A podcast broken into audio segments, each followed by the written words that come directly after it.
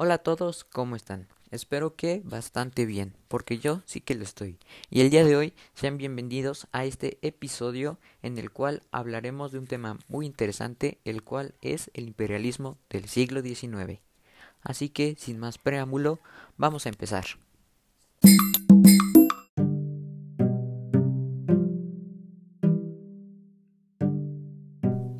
Bueno, el imperialismo del siglo XIX consiste en usar todo nuestro poder cultural, militar, el político y el económico para así conquistar otras naciones. El imperialismo fue usado como método de dominación de otros territorios o de expansión de territorios. Sin duda fue una gran estrategia.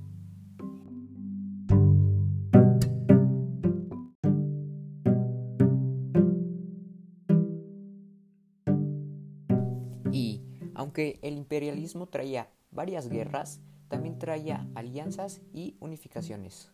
Un ejemplo de ellas es la unificación de Italia e Alemania.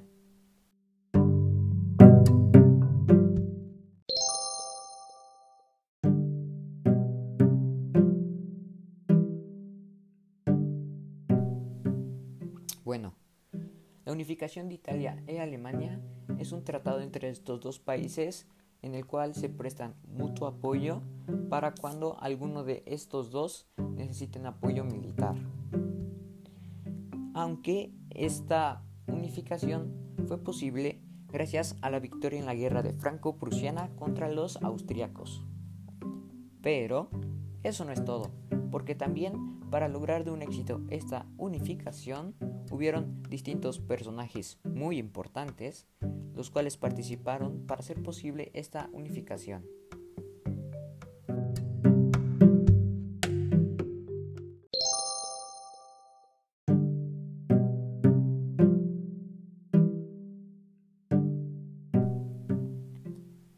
Bueno, los personajes que apoyaron esta unificación y la lograron hacer realidad fueron nada más y nada menos que el rey de Cardeña, Víctor Manuel II de Saboya, su ministro, Camilo Camur, y el patriota liberal, Giuseppe Garibaldi.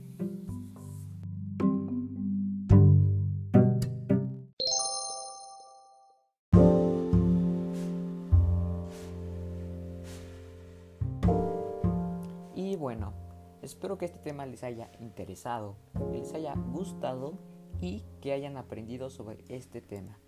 A mí sin duda me gustó mucho investigar sobre la unificación de Italia y Alemania y el imperialismo del siglo XIX. Sin duda unos sucesos muy importantes en la historia del mundo. Así que esto es todo por el día de hoy. Espero que les haya gustado y ya saben que si quieren más solo tienen que avisarme y nos vemos en el próximo episodio. Un saludo y buenos días, buenas tardes noches.